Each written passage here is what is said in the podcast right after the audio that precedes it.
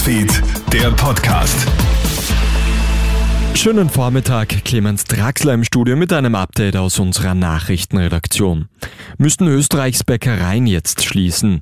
Die stark gestiegenen Energiekosten setzen den Bäckerinnen und Bäckern in unserem Land besonders hart zu.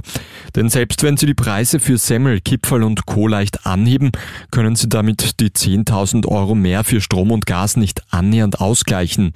Gerade den kleinen Bäckereien droht deswegen das aus, sagt Josef Schrott, Innungsmeister des Bundesverbands der Bäcker. So geht kein Tag, wo ich nicht höre, dass einer denkt, dass er aufhört. Nicht? Es, ist, es geht sich hinten und vor nicht aus. Und ich muss auch überlegen, wie ich da weitermache, weil, weil es gibt zwar minimal Reserven vielleicht noch, aber wenn die aufgebraucht sind, gehen ins Minus und da muss man vorher zusperren. Nicht? Das geht nicht.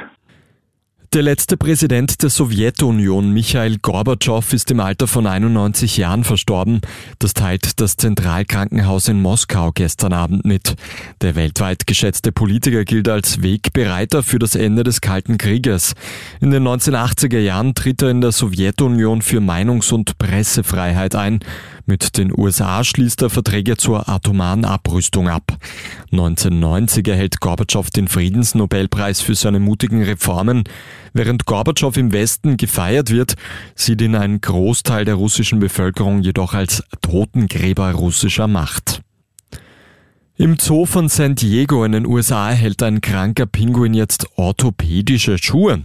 Der vierjährige Lukas, ein Brillenpinguin, leidet an einer entzündlichen Fußkrankheit. Der Zoo hat ihm daher jetzt Gummischuhe angefertigt. Diese beugen den Druckstellen vor und erleichtern dem Pinguin das Laufen. Die Schuhe aus Gummi und Neopren zeigen erste Erfolge.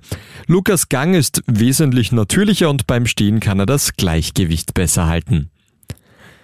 Der FC Chelsea kämpft in der englischen Premier League um seine Form. Die Blues müssen sich gestern Abend bei Southampton geschlagen geben. Der Club des österreichischen Trainers Ralf Hasenhüttel gewinnt mit 2 zu 1 und das, obwohl Chelsea mit 1 zu 0 in Führung geht. Chelsea ist im Herbst ja Gruppengegner in der Champions League von Red Bull Salzburg. Das war's auch schon mit deinem Update für heute Vormittag. Ein weiteres gibt's dann wieder am Nachmittag. Einen schönen Tag bis dahin.